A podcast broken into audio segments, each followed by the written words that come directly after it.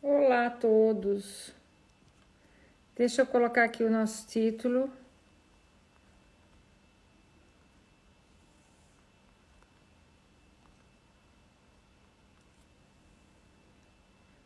Olá, nanocas. Um beijinho, Ana. Pronto, já estamos cá. Boa. Hoje estamos em tempo, eu nunca chego tão cedo. Sempre venho com algum atraso por aí. Mas pronto, hoje estamos por aqui. Vamos aqui dar só uns minutinhos para que mais gente se conecte. Enquanto isso, pronto, assim para tratar de que ninguém nos interrompa muito. E uh, vamos hoje falar. Olá, olha, temos aqui a Isa, a doutora Isa está anda por aqui conosco, ótimo, que bom, é um prazer. E então vamos aqui trabalhar um pouquinho com. Olá, querida. É, vamos hoje falar sobre alimentos inflamatórios e sobre o que fazer quando a gente tem uma dieta muito rica em alimentos inflamatórios, ok? Então hoje nossa conversa vai, vai por aí. E eu tive a buscar algum material mais interessante para vocês, para que dessem para a gente conversar um pouco sobre, sobre esse assunto, ok? Ruth, um beijinho para ti. Então, é assim, um, queria começar a conversar convosco para que pensassem um pouquinho, deixa eu ligar aqui essa luzinha porque vai nos fazer falta. Deixa eu pôr aqui uma luzinha melhor. Por, por enquanto fica claro, mas vamos deixar aqui um bocadinho mais.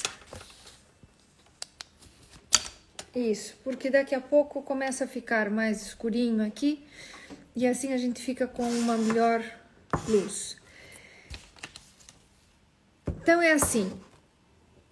Um, hoje vamos falar um pouquinho. Gostaria que vocês pensassem um pouquinho na vossa alimentação, como é, independente do, do momento que estejam ou como tem sido ultimamente a vossa alimentação.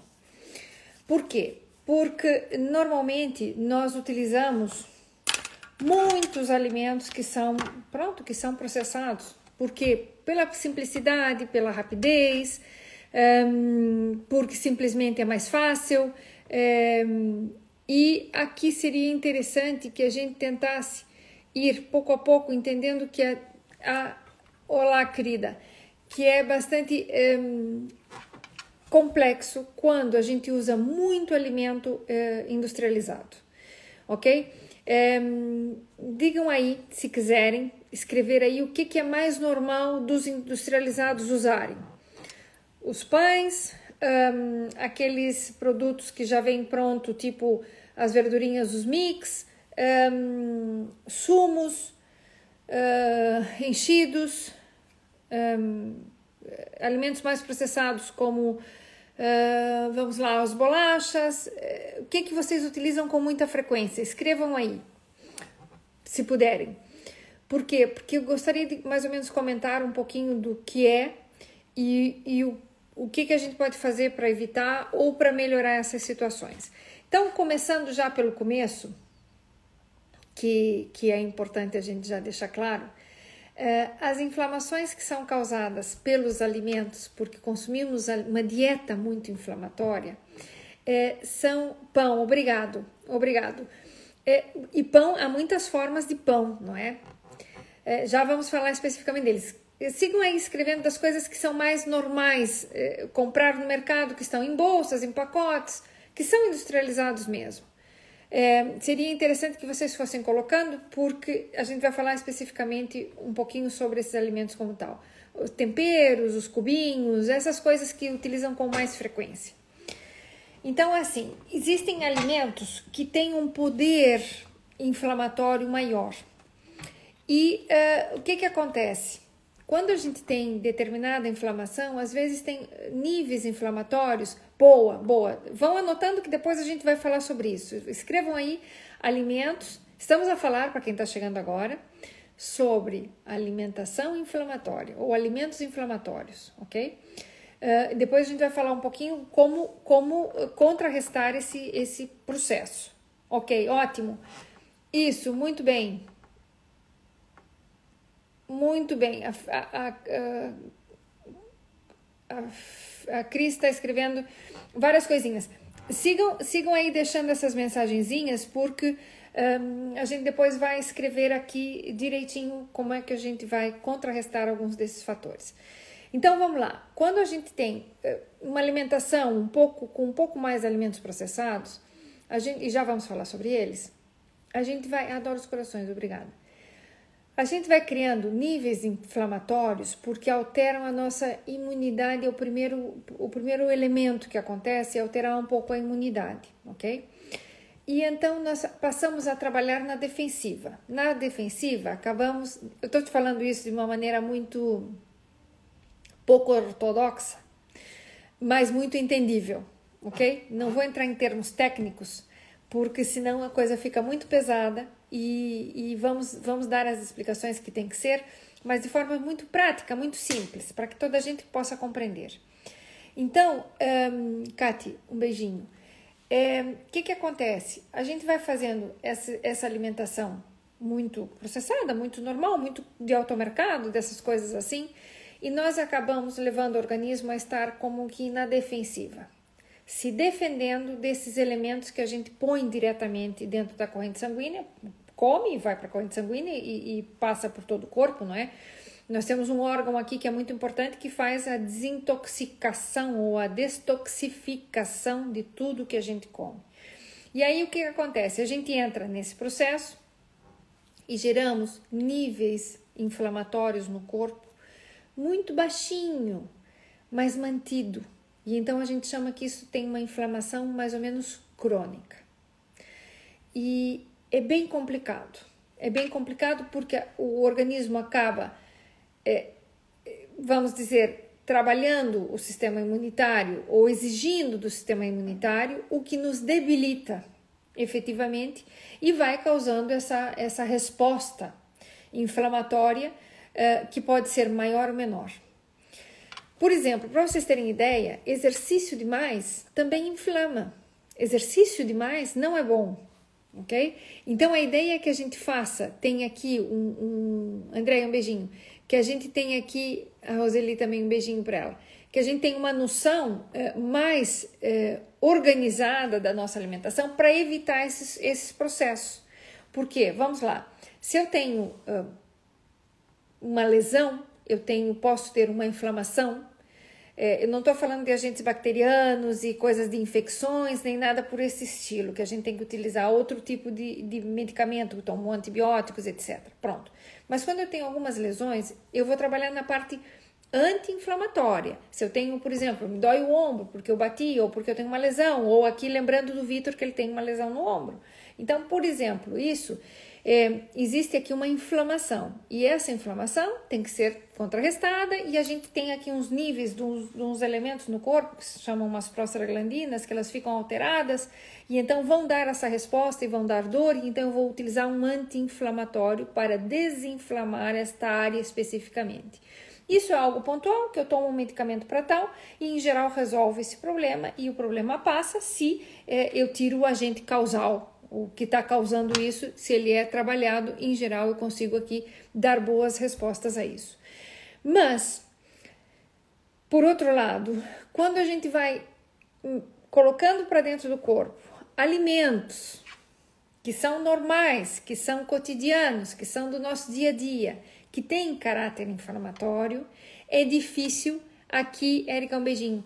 É difícil eu uh, dar a volta nesse processo, por quê? Porque eu tenho sempre essa, vamos dizer, a ingestão de alguns alimentos que uh, me levam a essa, essa inflamação. E então eu passo a ter um organismo com uma inflamação crônica, que é baixinha, mas é mantida.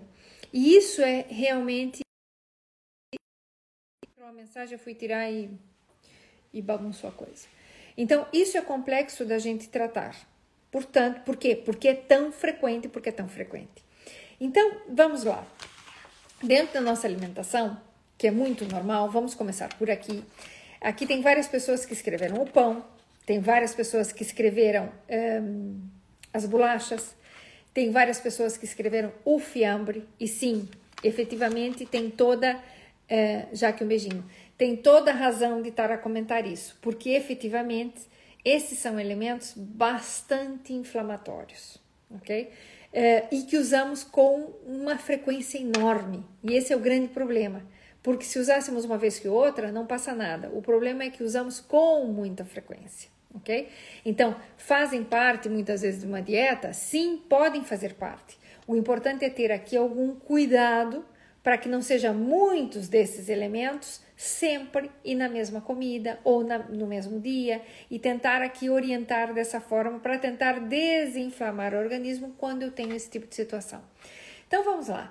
Existem algumas doenças, antes, antes ainda de entrar nos alimentos como tal, existem algumas doenças que são naturalmente inflamatórias, por exemplo, as artrites, as artrites reumatoides, as doenças reumáticas todas, é, elas inflamam as articulações, que podem ser articulações grandes nos joelhos, nos cotovelos, nos ombros e tal, ou pode ser as inflamações nos, nos dedos, é, e aí sim eu tenho já uma inflamação de base. Quem tem fibromialgia, que quer dizer que tem uma dor generalizada, e, e a fibromialgia nem é como se fosse uma síndrome, porque na realidade ele não tem uma descrição específica da dor, é uma dor que começa aqui, amanhã aqui, depois amanhã é aqui, depois amanhã é em outro lado, mas existe. São já pessoas que têm uma sensibilização maior.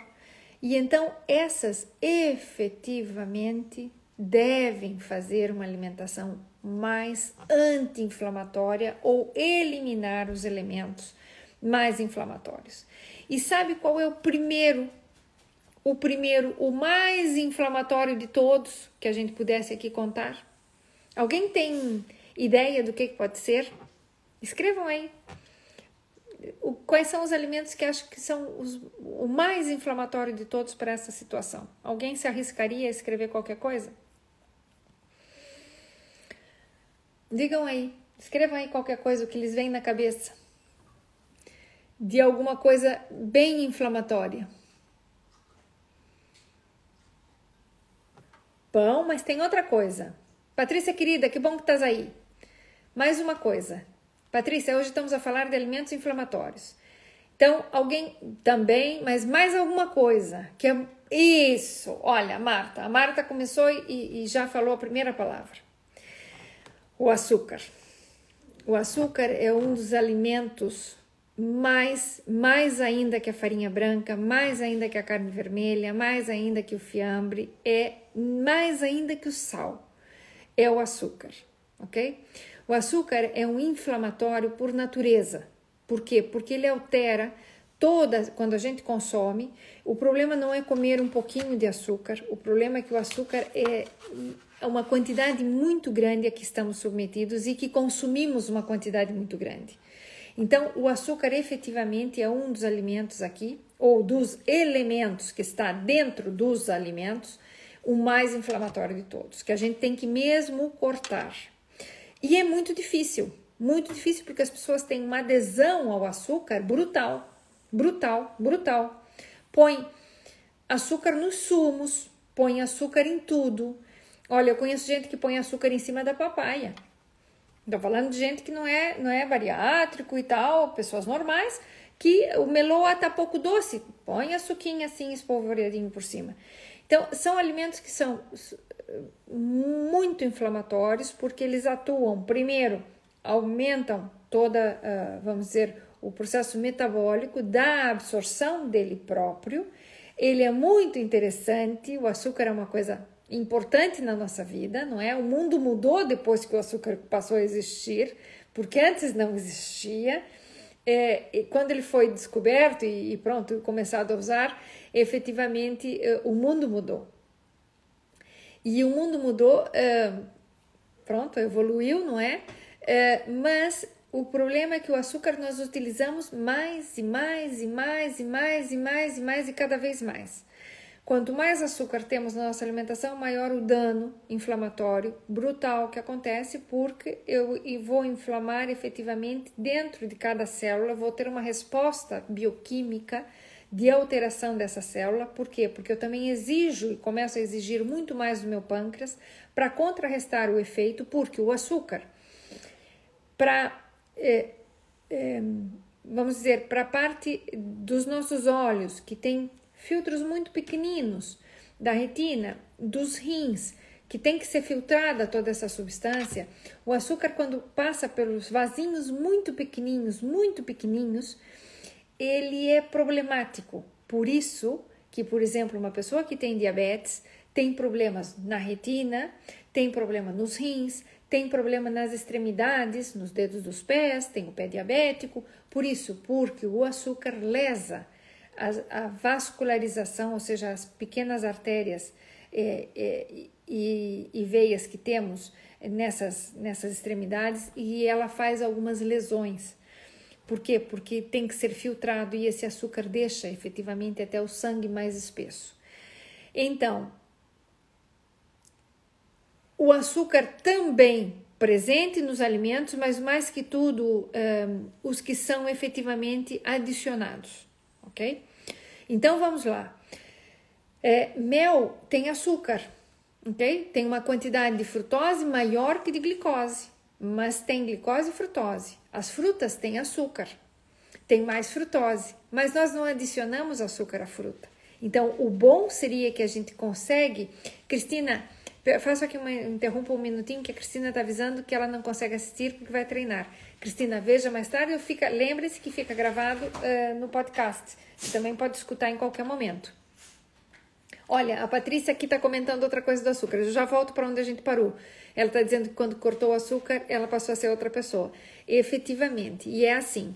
Então, o que a gente quer tentar não é deixar de consumir alimentos doces, naturalmente doces. Não. O que queremos evitar ou diminuir não é diminuir a fruta, gente. É diminuir o açúcar. É diminuir o açúcar de adição, que eu vou, o açúcar branco, desse bonito, amarelo, cor-de-rosa, o açúcar que tiverem. Uh, para a alimentação. E nós estamos muito dependentes de açúcar.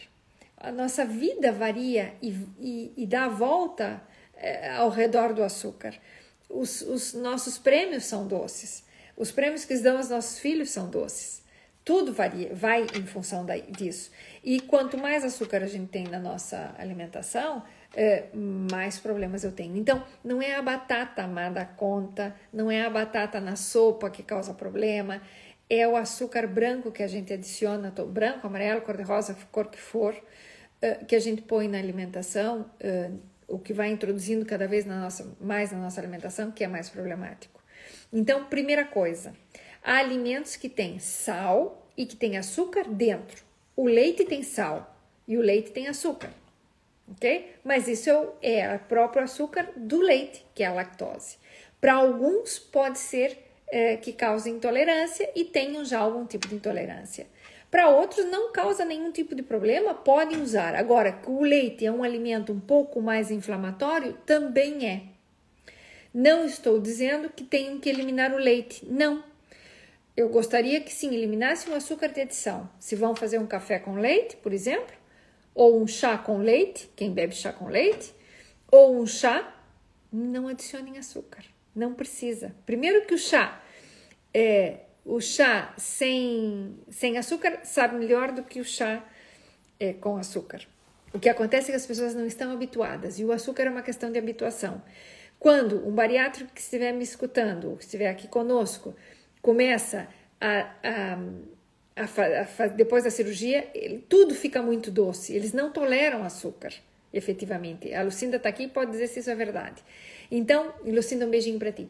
Então, é efetivamente é isso que a gente quer, que tenha uma noção aqui que efetivamente o açúcar de adição é o que a gente quer eliminar. Esse é número um. Como a gente falou de açúcar, a gente pode pensar aqui também no, no sal, ok? O sal é um alimento inflamatório, ou parte de um alimento inflamatório? Sim, é, mas em quantidade, ok? Quando a gente tem alimentos normais, não é o problema. O problema é aquele outro salzinho que a gente usa muito na cozinha, nos cubinhos, que alguém escreveu aí, caldo quinó e essas coisas.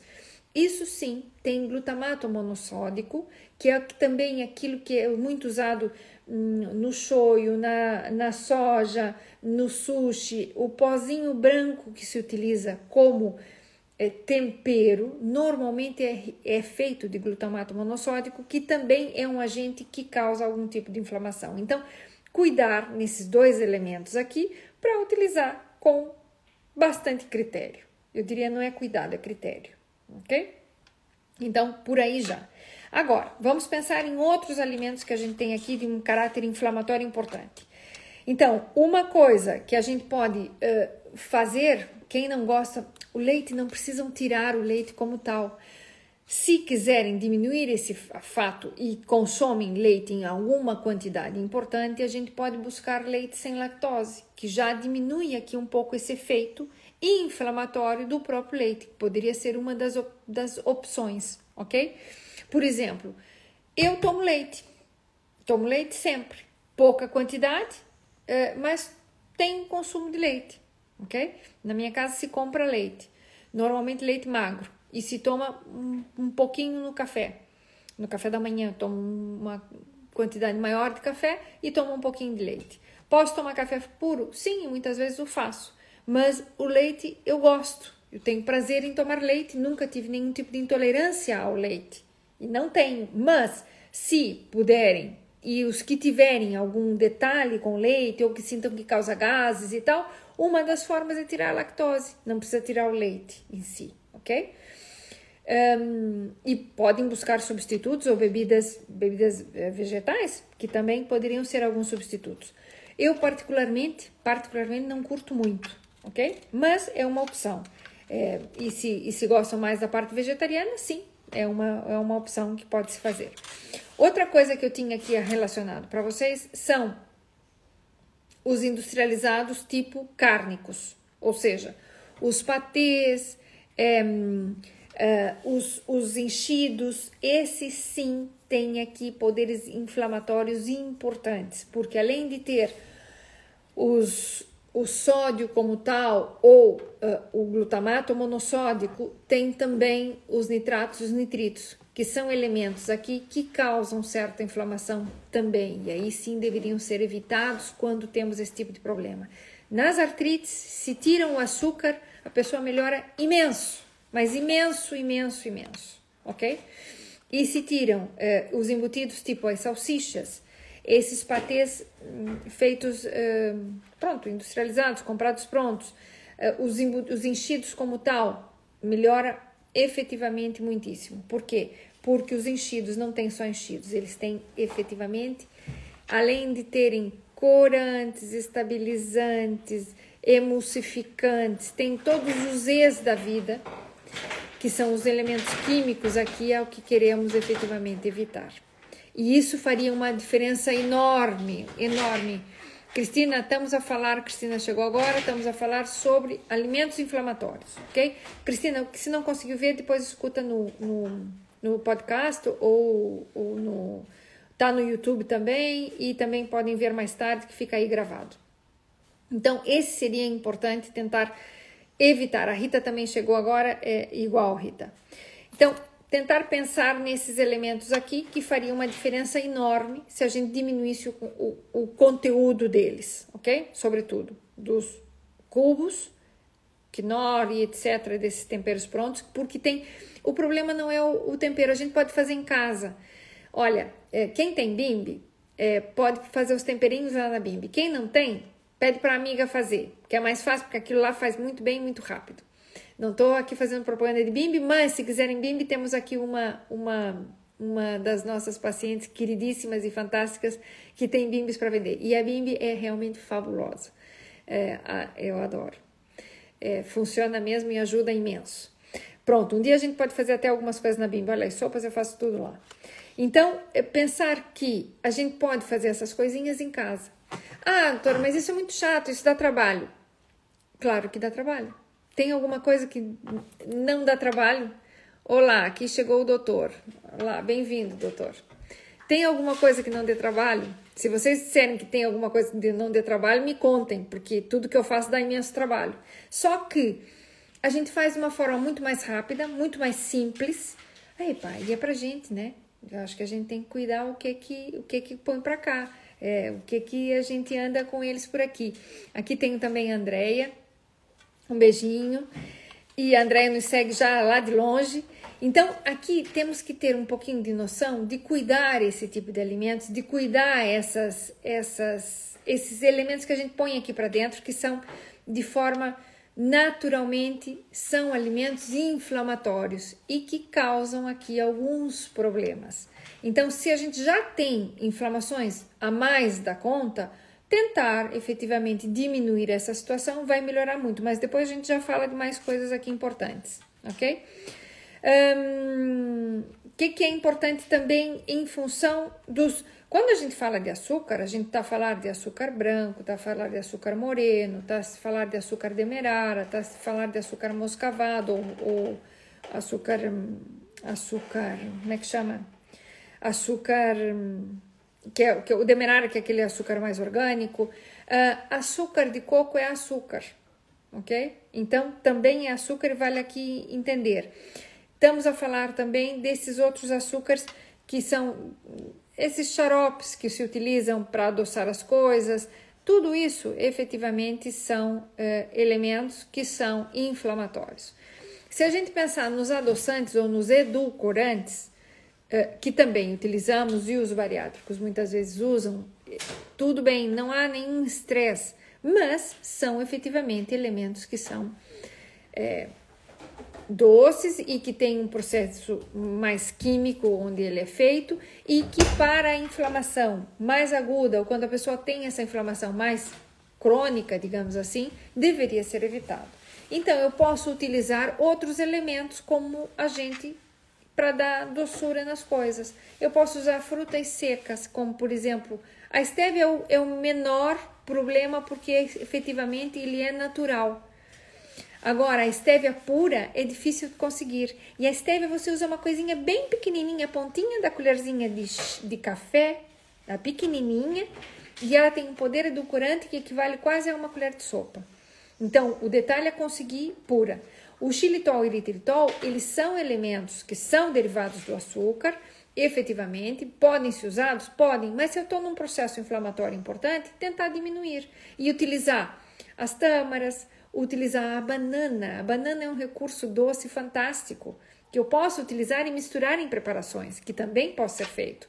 A sucralose ainda está um pouquinho melhor, mas vai também por aí, porque é, é um açúcar, é proveniente também do açúcar, mas já tem aqui com partes químicas que são processadas e eu poderia usar, mas volto e repito, nos processos de muita inflamação, eu deveria tentar evitar ou diminuir pelo menos o consumo ok?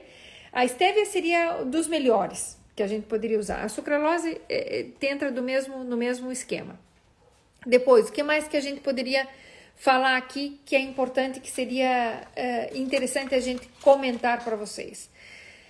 Alimentos processados como as bolachas, que aqui muitos colocaram as bolachas, o pão e etc. Primeiro de tudo, deixa eu ver se alguém colocou mais alguma coisa específica. Ok. Carnes vermelhas, já vamos lá. Tem também efeitos inflamatórios importantes que a gente tem que diminuir, ok? É. As bolachas. Um, as, quem quiser escrever, por favor, comente por aí. Mel. Mel é um dos elementos que também é de forma, ele é natural, ele tem mais frutose que glicose. Nos processos inflamatórios importantes, tentar diminuir, mas é um elemento que é, seria bom. Para o bariátrico, o mel também pode causar problema, a não ser que seja ingerido em quantidades pequenas. Aí, em geral, não há nenhum detalhe importante e poderia ser usado, viu, Ruth? É, o mel tem que ir provando pouco a pouco e usar pouquinho porque ele dá aquele saborzinho doce para algumas coisas que precisas usar e pode ser usado sem estresse. Senão, efetivamente, dos adoçantes, a melhor das melhores opções seria a nível de inflamação, a estévia e a sucralose de outro, em, outra, em, outro, em outra medida, tá? O mel, um, por ser natural, efetivamente, não tem aqui nenhum agente químico. Ok? Então a gente tem que usar, mas só que ele tem um poder edulcorante mais alto, ele é mais e tem uma ligeira acidez. Então cuidar no bariátrico e ir utilizando muito pouquinho.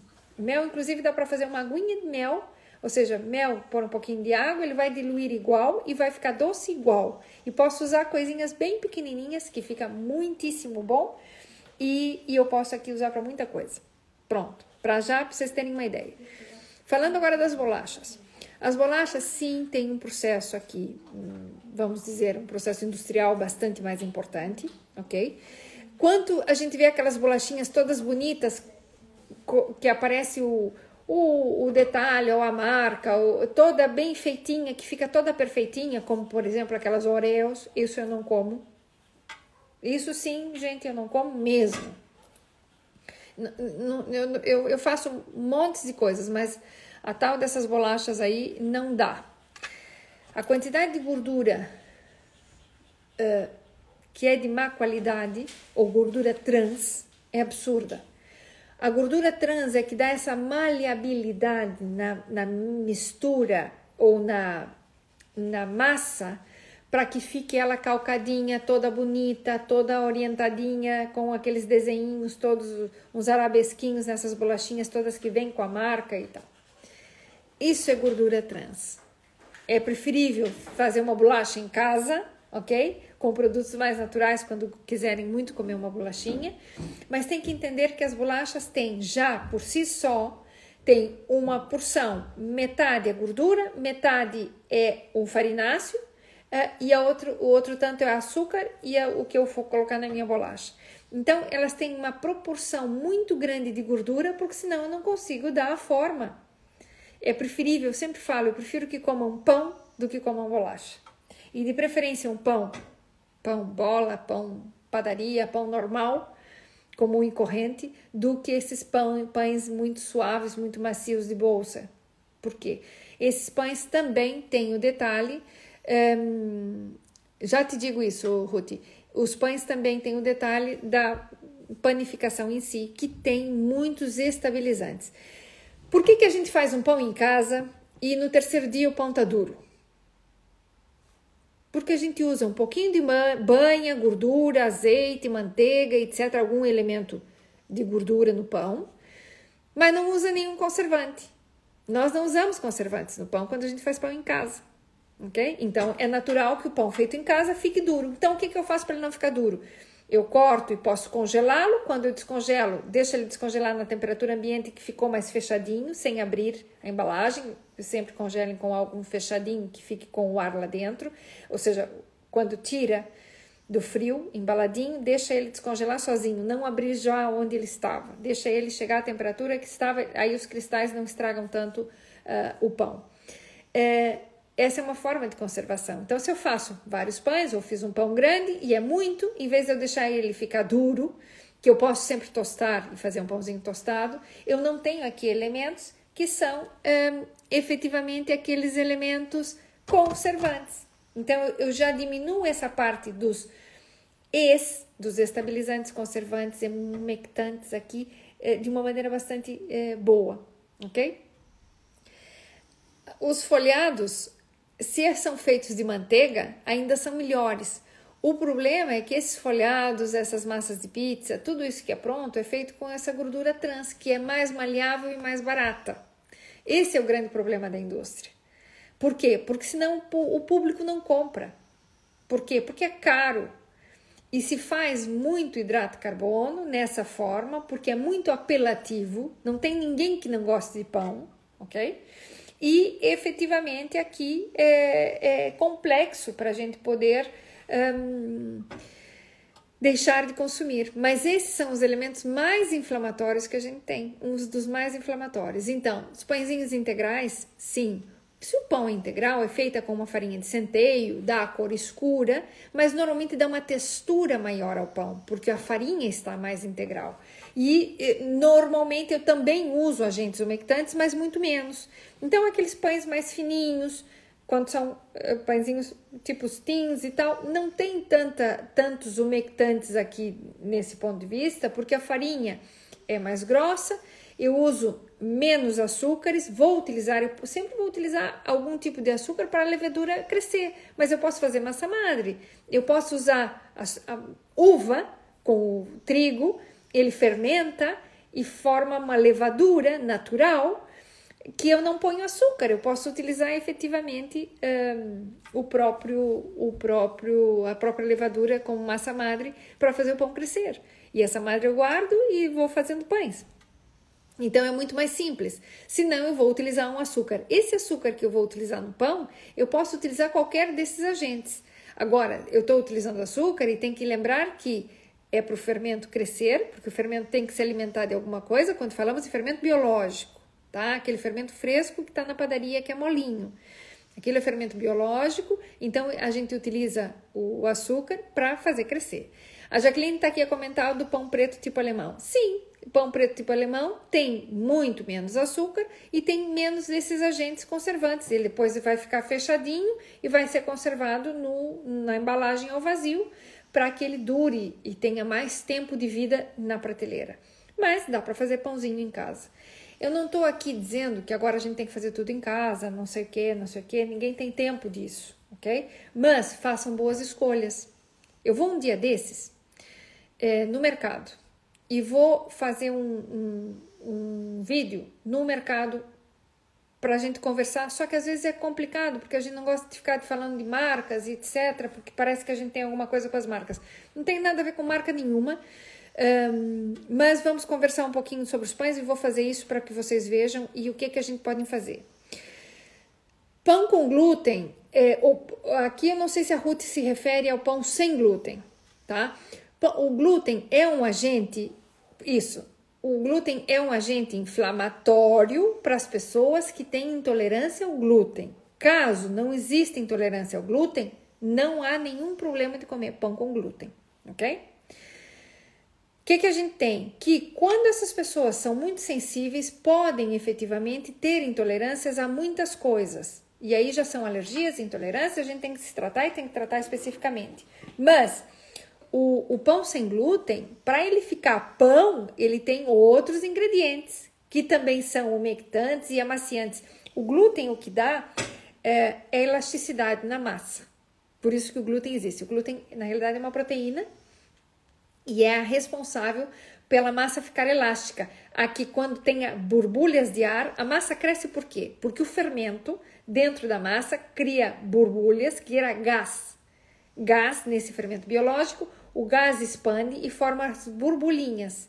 E isso é o que a massa deixa acontecer. O glúten deixa, ele é suficientemente elástico para que o ar suba essa massa e faça essa massa crescer. Por isso, quando a gente tem uma massa, o pão fica crescido. Fica crescido porque o gás que é produzido pelas bactérias dentro do pão, pelo, pelo fermento, ele expande. E um, o, o, a, a proteína do glúten, ela permite com que existe essa elasticidade, o que é uma, uma característica fabulosa. Fabulosa, é muito, muito boa.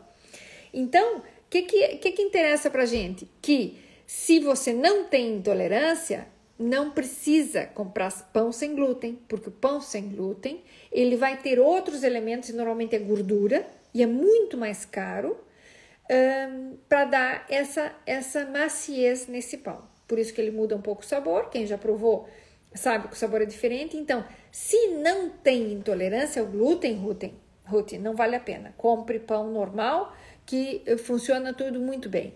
Agora, se vamos a buscar um pão fresquinho, simples, é, de padaria, quase é melhor do que o outro. É, os gases, a gente pode tratar isso com enzimas digestivas. As pessoas que se sentem com gases por causa do pão, às vezes só as enzimas digestivas ajudam e não tem que fazer pão sem glúten, porque na realidade não tem problema de intolerância. Quem tem, tem que ser tratada a intolerância e aí é outra história. Caso contrário, não faz efetivamente falta nem de gastar dinheiro com pão sem glúten, porque o pão sem glúten efetivamente é mais caro e tem outros elementos aqui para dar esta maciez do pão que a gente perde quando tira o glúten. Então, não é, não é por aí. Agora, deveríamos é tentar eliminar ou diminuir muito quando há um processo inflamatório instalado e importante, ok? Outra coisa que aqui é importante tentar entender. Essas hum, achocolatados hum, que as pessoas usam muito, os achocolatados, os próprios cereais, esses cereaizinhos que tem muitas coisinhas dentro, que tem açuquinha em volta, são efetivamente inflamatórios. É, é, essas bolachinhas recheadas que a gente só falou antes da, da parte de cima da bolacha, o problema é essa gordura que tem dentro, que é bem inflamatória que eu já estou buscando aqui esses elementos. Então, isso que a gente tinha que contrarrestar, tá? Então, ah, e última coisa, das carnes. As carnes vermelhas são mais inflamatórias. Sim, a lactose a gente já falou. A Andrea está aqui comentando e lembrando da lactose. Sim, a gente já falou aqui no início que efetivamente a gente deveria dar uma diminuída nisso. E a, e a última coisa que é importante lembrar é que quem tem um processo inflamatório tem que cortar o álcool total. Total, não é ah, de vez em quando. Não pode enquanto tiver um processo inflamatório. Por quê? Porque o álcool ele vai ser processado no fígado, que vai incomodar o fígado para tratar de desfazer dessa situação toda inflamatória que está a passar.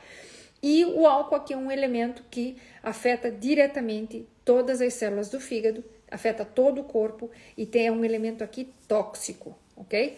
O álcool é muito bom, um vinhozinho é ótimo, também gosto, acho fantástico, mas se precisarem brindar, olha, tomem kombucha, tomem outras coisinhas, que tem muitas coisas aqui para substituir e para dar essa sensação de prazer e de, de, partilha e tal, quando a gente usa é, algum tipo de bebida. Então, servir as coisas num copo bonito, pôr lá uma laranjinha, umas coisinhas, uns frutos vermelhos, uma casquinha de limão, qualquer coisa, um bom, uma boa quantidade de gelo mas eu não preciso e uso, posso usar até um sumo de fruta ou até usar mesmo a própria kombucha, que fica deliciosa num, num copo de drink, que é excelente para esses processos inflamatórios. Os processos inflamatórios, se são crônicos, são aquelas essas situações que a gente leva e que tem falado desde o início. Se são agudos, no processo agudo a gente corta essas coisas, ok? Corta mesmo. Isso resolve muito e melhora muito. E depois, muito paulatinamente, vai voltando a introduzir determinadas coisas e já fica bastante bem. Catarina, um beijinho para ti, João que está aqui, que eu não tinha ainda cumprimentado. Então, é, esses são fatores aqui que a gente pode contrarrestar. Então, agora vamos falar das coisas que a gente pode dar uma volta de o que fazer, o que, é, como, como substituir ou como melhorar, ok? Para essa situação toda. É, vamos lá. Ah, existem ainda vegetais, é, vegetais que são que são uh, mais inflamatórios também, ok? Que a gente poderia efetivamente nos períodos críticos diminuir, que são sobretudo a cebola. Uh, o alho não é o, o caso grave, mas a cebola a própria batata doce, um, a própria cenoura e o tomate são agentes mais inflamatórios. Eu não estou dizendo para cortar isso da vossa alimentação. Estou a falar que nos processos de uma inflamação mais crônica deveriam ser evitados. E então, o que, que a gente pode fazer para contrarrestar? Agora, falando do lado contrário. O que, que a gente faz então para melhorar essa situação? Que eu deixei aqui um pouco para o final. Justamente, vamos começar a trocar, utilizar por um período as carnes, não as carnes vermelhas, vamos dar um, um, uma diminuída mesmo nas carnes, uma contenção nas carnes vermelhas e vamos utilizar carnes brancas, ok? Carnes brancas subentende-se peixe, subentende-se frango, subentende-se peru. Peru com detalhe porque o peru é um, uma das aves mais sensíveis e que utiliza uma quantidade de antibiótico enorme. Quem trabalha ou cria é, perus e conhece gente que são criadores sabem a quantidade de antibióticos que é dado para um peru quando é pequenino para que cresça e, e possa sobreviver, porque são aves extremamente sensíveis, ok?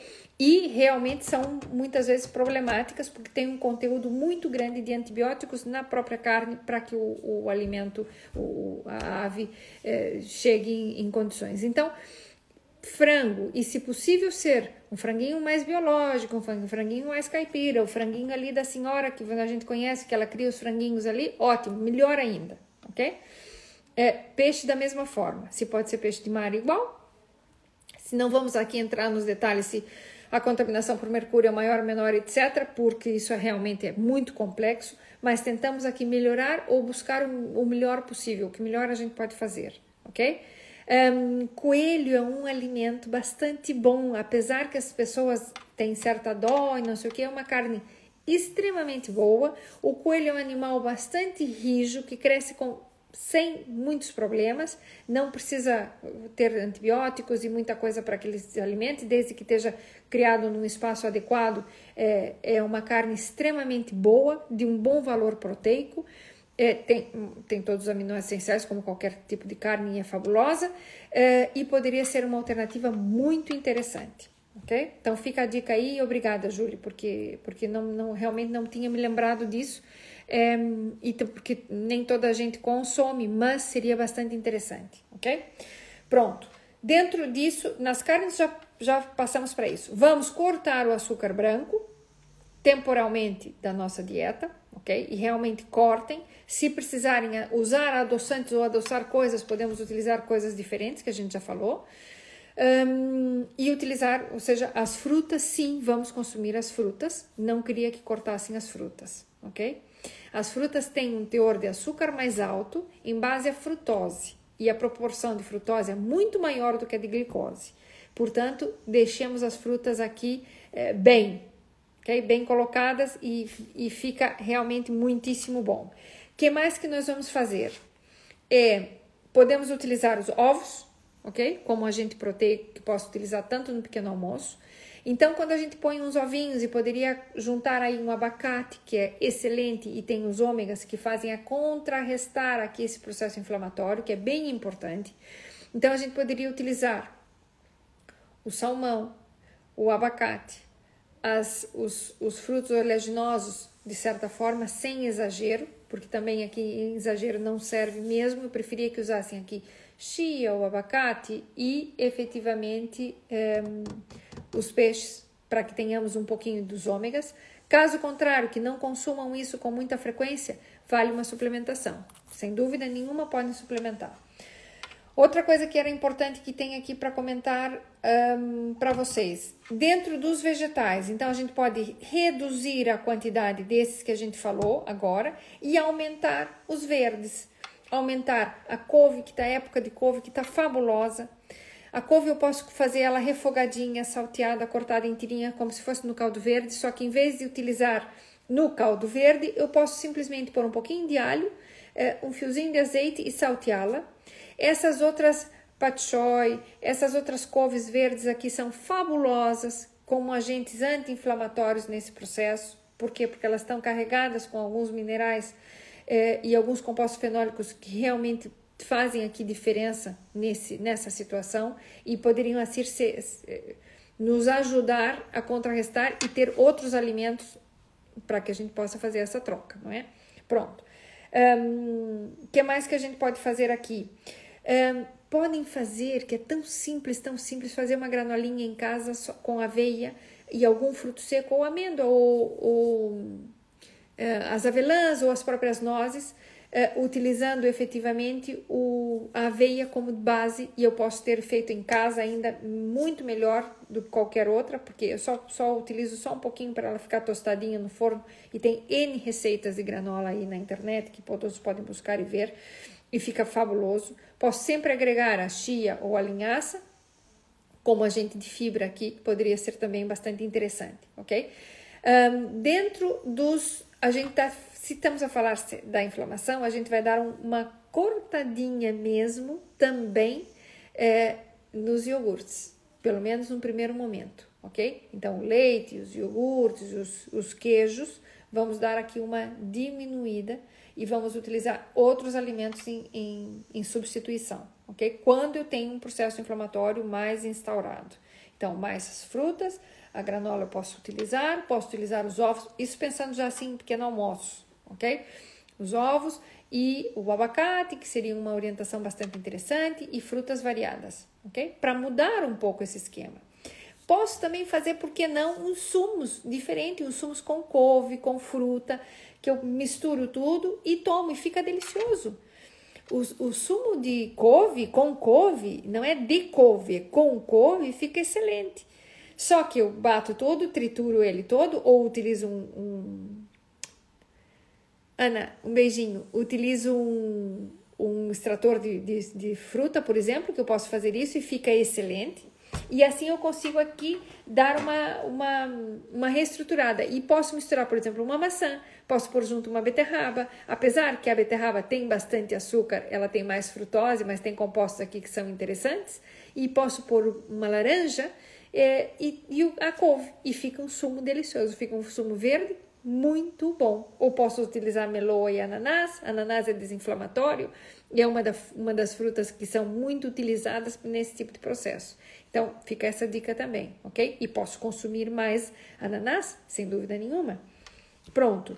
Nas saladas, folhas, então tiramos um bocadinho o, o tomate, mas vamos utilizar outros tipos de folhas variadas, que ficam aqui bastante interessantes. Posso utilizar as azeitoninhas é, por cima é, para alguma vez fazer uma, uma coisa diferente. Posso utilizar cogumelos que podem ser salteadinhos e eu posso misturar na minha salada. Posso comê-los crus, não há nenhum problema e pode ser feito sem nenhum tipo de detalhe. Um, outra coisa que podemos fazer dentro de, do, do que temos para os almoços, posso utilizar o arroz, não há nenhum tipo de problema, posso utilizar tanto branco quanto integral. Se eu tenho um processo inflamatório, o integral aqui seria interessante? Sim. Cozinho na panela de pressão, que é tão chato de fazer. Chato mesmo. Então, na panela de pressão dá muito jeito e, e fica fácil. Depois, outra coisa que a gente pode utilizar. Então, já falamos de, de utilizar, de diminuir a batata doce. Posso utilizar algum outro hidrato de carbono? Posso. Posso. Mas tentar utilizar mais legumes que os hidratos. E seria aqui bastante, bastante interessante. Um, outra coisa que a gente pode fazer para os jantares. Para os lanches, posso usar frutas novamente utilizar chás e chás com fins fitoterápicos, que podem ser aqui vários, dependendo do que a gente quer. Mas, por exemplo, o próprio chá um, e pôr ananás e ferver e fazer um chazinho, e posso utilizar até as cascas, desde que bem lavados do ananás. Já tenho aqui também um chazinho diferente que eu posso utilizar. E posso fazer para os jantares, por exemplo, um, vegetais salteados, posso fazer com ovo, posso fazer tipo um ratatouille com abobrinha, um, courge, uh, courgette, uh, os pimentos, posso pôr aqui as, um, berinjela cortadinha, salteadinha, não utilizo a cebola e utilizo o alho, salteio, eh, faço salteadinho e, e depois posso pôr um ovo no centro e fica delicioso. Então, eu tenho formas de consumir alimentos menos inflamatórios durante um período de tempo, a que baixe toda essa inflamação, o corpo responde rápido e super bem, e tenho aqui variações para a gente fazer coisas diferentes. Se eu pegar uma courgette em lâminas e passar uh, só na clara de ovo, posso até passar no ovo inteiro, e numa chapa, numa chapa, não precisa ter gordura nenhuma, desde que seja uma frigideira antiaderente boa ou uma chapinha boa, eu, eu vou colocando ele assim e vou dando voltinhas, fica delicioso. Temperadinho, com um pouquinho de sal, um pouquinho de pimenta, coisinhas naturais, fica uma delícia. Outra coisa que eu posso fazer é hum, Olha, isso é muito boa. Ana, faça isso que fica muito bom. E então eu só passo e ele fica, ele vai ficar uma casquinha em volta, muito fininha, mas na chapa quente. É só pôr de um lado e virar do outro. Mas o segredo é cortar ele fino, porque se fica grosso, depois o centro fica mais durinho.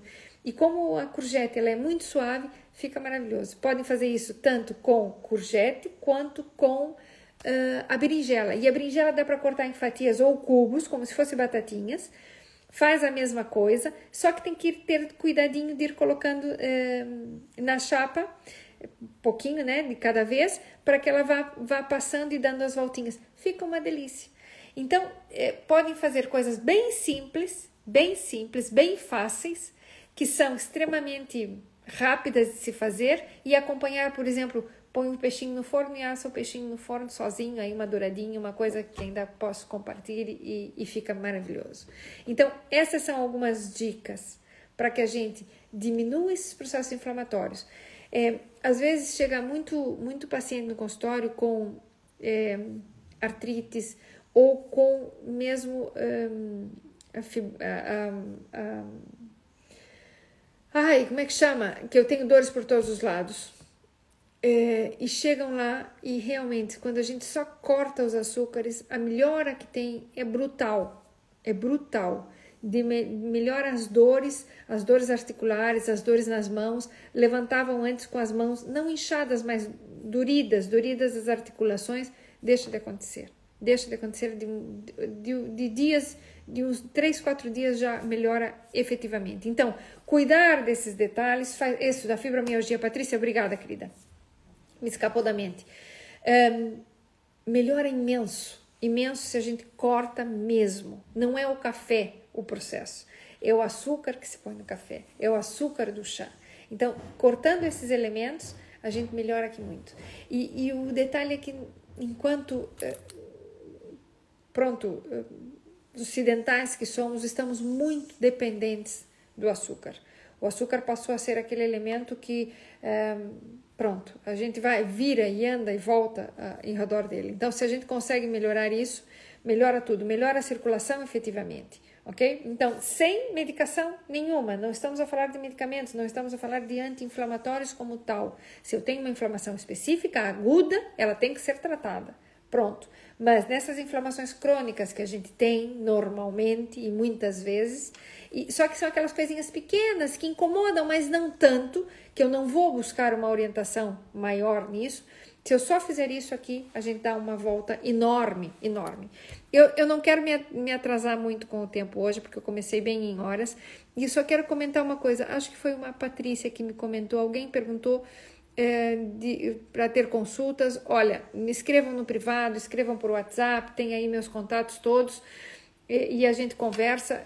Um, porque eh, podem ir à consulta, faço consultas tanto online quanto na clínica, quem me conhece, faço consultas no São Luís e na clínica Europa e, e pela aqui perto da minha casa também. Então é só uma questão da gente combinar e conversar e é só escrever. Pode escrever também no, aí no WhatsApp ou, ou aqui mesmo por, por Instagram, porque depois eu respondo, não é nenhum detalhe.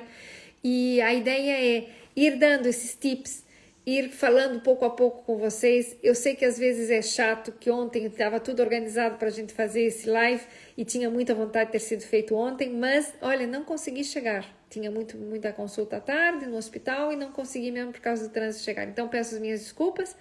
Um, vamos tentar, acho que provavelmente passar para as quartas-feiras, que de repente até fique, fique mais light. Hoje está sendo um dia bastante mais tranquilo, para a gente poder aqui continuar ir dando esses tips e, e conversando com vocês é, toda semaninha. Toda semaninha trazendo alguma coisa. Acho que no final e ao cabo de, de um ano a gente vai aprendendo alguma coisa e, e vai, pronto, vamos compartilhando aqui alguma coisa, porque eu também vou sempre aprendendo e, e as meninas aqui estão sempre a ajudar e, e, os que me seguem. Então, realmente é um prazer enorme estar com vocês aqui. Um, a ideia é que a gente vá melhorando dia a dia, não é? E que a gente possa estar muitos anos juntos é, e muitos anos aqui com boa saúde e, e, e estarmos bem, porque acho que é isso que interessa. O que a gente faz hoje, a gente acaba colhendo frutos mais para frente. O que a gente já fez, está colhendo agora. Então, tem que cuidar, não é? Então, o meu beijinho enorme a todos. Se tiver mais algum comentário, deixa eu ver, antes de eu fechar aqui. Pronto, se eu tiver mais algum comentário, alguém quiser comentar alguma coisa, isso foi a Patrícia. Patrícia, pronto, já sabe, é esse o detalhe. E aí eu não respondi aqui para Ruth.